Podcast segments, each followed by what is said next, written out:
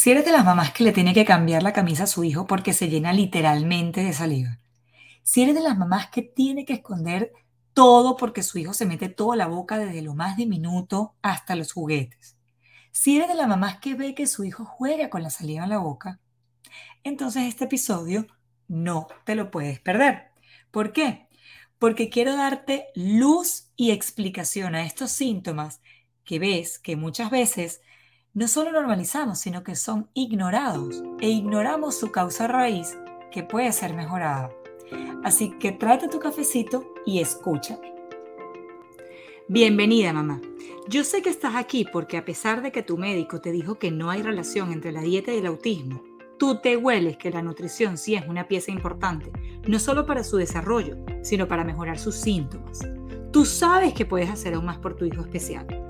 Yo sé, mamá, que tú sabes que el hecho de que tengan constipación, no duerman bien, no es normal. Así como que no coman o sean piquis y que lloren sin razón aparente, a pesar de que la gente a tu alrededor lo ha normalizado. Yo me imagino las miles de dietas que has leído y puedo suponer tu frustración al no saber por dónde empezar. Tú sabes que hay algo que tienes que cambiar en tu casa, además de las terapias, te lo dice tu corazón de madre. Tú estás aquí porque quieres saber la verdad acerca de la dieta y los niños especiales. Quieres saber cómo poder ayudar más a tu hijo en casa. Quieres tener razones válidas para tumbar las excusas que hasta ahora, es decir, hoy, te han mantenido alejada de buscar mucho más. Buen día y mucho gusto.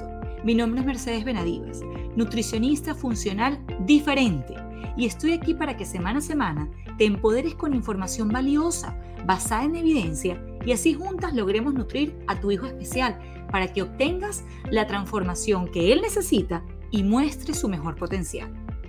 Aquí hablaremos con especialistas y discutiremos acerca de nutrición, suplementos, cambios de estilo de vida y así te sientas confiada y segura en este trayecto y recorrido nutricional. Espero que esta alimentación, digo, perdón, información, te nutra lo suficiente y te aporte conocimientos nuevos que puedas poner en práctica todos los días de tu vida en tu casa, con tus hijos. Así que buen provecho. Ah, y antes de que te vayas, Recuerda descargar la guía que he preparado para ti y las otras formas en las que puedo ayudarte. Revisa por aquí abajo en este episodio que te estaré dejando esos links.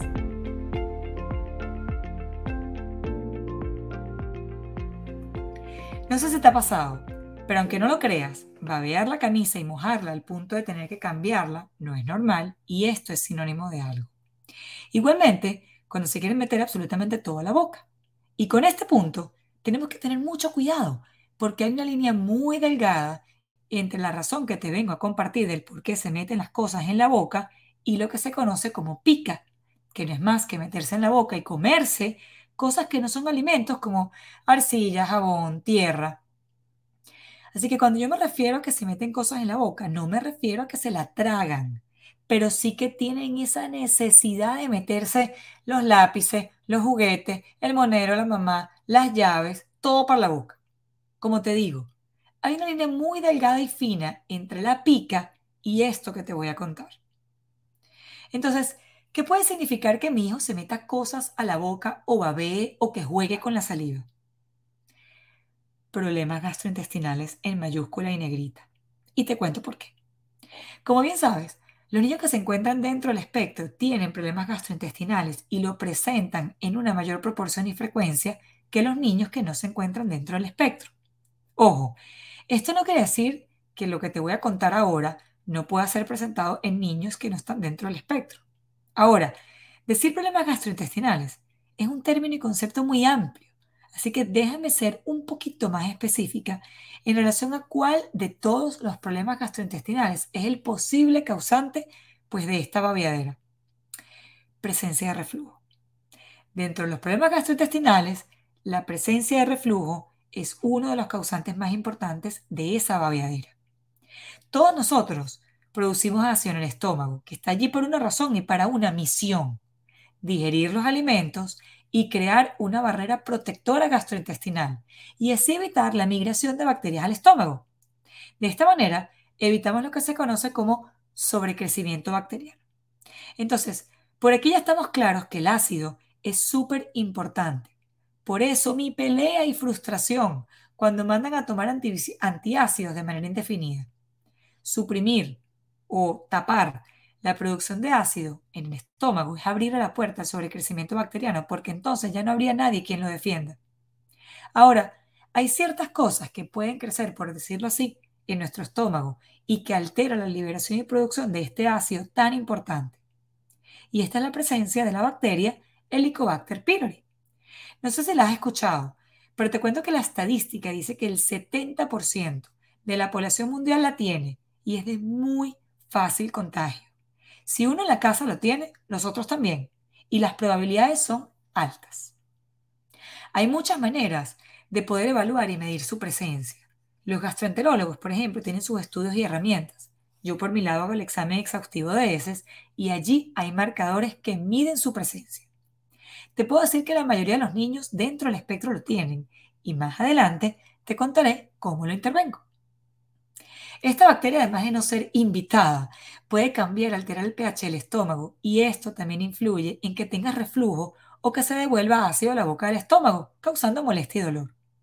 Nosotros como adultos si alguna vez has sentido reflujo o acidez, habrás experimentado como una quemazón en la boca del estómago que es súper incómoda. Bueno, imagínate un niño. Pues bien, los niños cuando tienen reflujo, bien sea por inmadurez del esfínter o por la presencia del Helicobacter pylori, instintivamente comienzan a producir más saliva con la finalidad de contrarrestar ese pH ácido o el cambio de pH producto de la presencia de reflujo. Sí, tu hijo busca babear, y meterse toda la boca para contrarrestar y combatir ese cambio de pH que viene del estómago. ¿Qué te parece? Muy pocos padres saben esto y te confieso que esto lo aprendí de un webinar que tomé del Autism Research Institute, en donde hablaban de los problemas gastrointestinales y el autismo. Sin embargo, ojo, yo he visto esto también en niños que no están dentro del espectro. Por eso vuelvo y repito, hacer exámenes es tan importante para poder identificar si es esto parte del problema y así decidir qué podemos hacer al respecto. Pues sí, babear, meterse cosas a la boca, puede ser sinónimo de reflujo, bien sea por debilidad o inmadurez del esfínter o por probable presencia de Helicobacter pylori que no hace más que alterar la funcionalidad del estómago y por ende alterar el pH. Así es que el niño busca producir más saliva a través de babear y meterse cosas en la boca. De esta forma, con su saliva, alivia, por decir así, la molestia que ocasiona ese desbalance. Entonces, si tu hijo o hija está pasando por esto, ¿qué podemos hacer? Primero que nada, como siempre lo digo, limpiar la dieta, porque cuando limpias la dieta proporcionas alivio a esa estructura gastrointestinal, proporcionas nutrientes para que esa posible permeabilidad intestinal selle y mejore, pero sobre todo eliminas alimentos que a ese sobrecrecimiento bacteriano e inclusive la cándida le gusta. Estas últimas también culpables de ese reflujo y por ende ese babeo. Ve que cuando hay muchas bacterias oportunistas, las mismas se juntan como colonias creando una capa o moco protector encima de ellas con la finalidad de protegerse del ácido del estómago, antibióticos y antimicrobianos naturales. Sí, las oportunistas o malas tienen la capacidad de juntarse como una unidad para hacerse más fuertes. Y el problema no es solo que ellas se juntan para hacerse más fuertes, sino que ese moco o esa capa es muy permeable y los metales pesados se esconden dentro de ella. Por eso la importancia de limpiar el ambiente para evitar que ese moco o capa se llene de metales nefastos. Así que como primer paso tenemos dieta.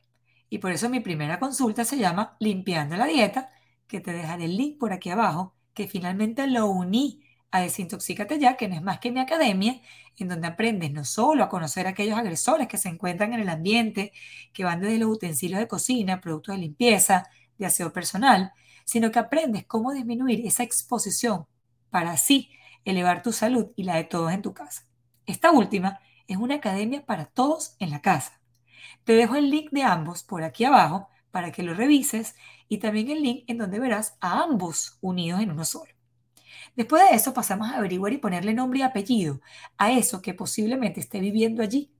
Y para eso necesitamos o sugiero hacer el examen de la microbiota intestinal o el examen exhaustivo de heces, que es diferente al examen básico y regular de heces.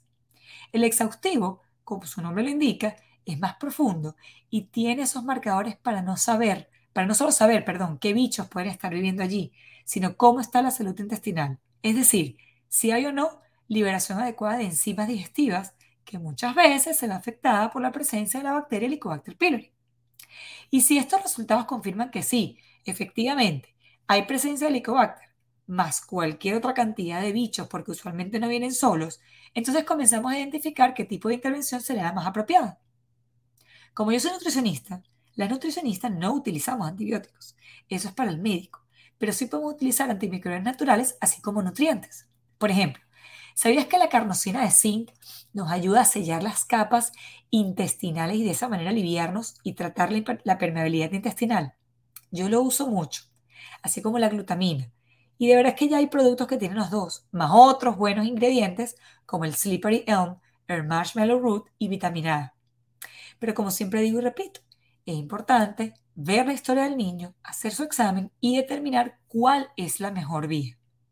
Ustedes saben que en relación con los suplementos, siempre hay unos básicos por los que yo elegí empezar y con mucha libertad les puedo decir que la gran mayoría de los niños empiezan por allí. Pero a medida que vamos recibiendo los resultados del laboratorio, entonces es cuando el plan comienza a personalizarse y a hacerse individual y diferente. Al mismo tiempo, hay probióticos que ayudan a disminuir o arrastrar el Helicobacter pylori, así como otros antimicrobianos especialmente diseñados para matar o eliminarlos. Nuevamente, todo depende de lo que veamos en los exámenes, del presupuesto y del resto del examen, porque yo necesito y debo alinear todo para encontrar la mejor ruta y vía de tratamiento. Y si además el médico también lo está interviniendo, entonces mejor, porque unimos y juntamos fuerzas. Otra cosa interesante que debes saber es que mucho de la presencia de sobrecrecimiento bacteriano puede verse en el examen de metales pesados en cabello. Y para eso utilizo mucho el cobre y el hierro como posibles marcadores, escondidos pero fiables. Yo no sé si me has visto hablando en las redes cuando comparto la interpretación del examen de metales en cabello, pero una vez que los tengo, debo también tener calculador en mano para sacar unos cuantos rangos que me miden mucho acerca de qué podría estar sucediendo en el intestino, como es el caso del cobre y el hierro. Y a pesar de que el examen de metales no es de los primeros que recomiendo, porque cuando recomiendo hacerlo es después de revisar heces y orina, sí me sirve para darle como un vistazo al intestino y saber cómo estamos avanzando con la intervención gastrointestinal y nutricional. Así que como resumen, te puedo decir que debemos iniciar siempre limpiando la dieta y el ambiente. Aquí comienza ese proceso de sanación y desinflamación. Allí realizamos el examen exhaustivo de heces y orina, que si no has escuchado mi episodio número 11, tienes tarea para que aprendas de qué se tratan estos exámenes. Ya aquí, entonces tenemos el plan no solo para tratar el babeo, sino más importante aún, tratar la causa raíz de ese desbalance. Por lo tanto, mamá, si este es tu caso, actúa. Babear de esta manera no es normal. Y antes de que se me olvide, no estoy hablando del babeo que tienen los bebecitos cuando le están saliendo los dientes. No, me refiero a ese babeo constante que si bien se puede presentar en niños pequeños, es más acentuado que cuando les salen los dientes. Espero, mamá, que esta información te haya nutrido, porque ese es siempre el propósito de mi información. Porque los alimentos curan y la dieta funciona. No más excusas y te veo en mis programas. Nos vemos en el próximo.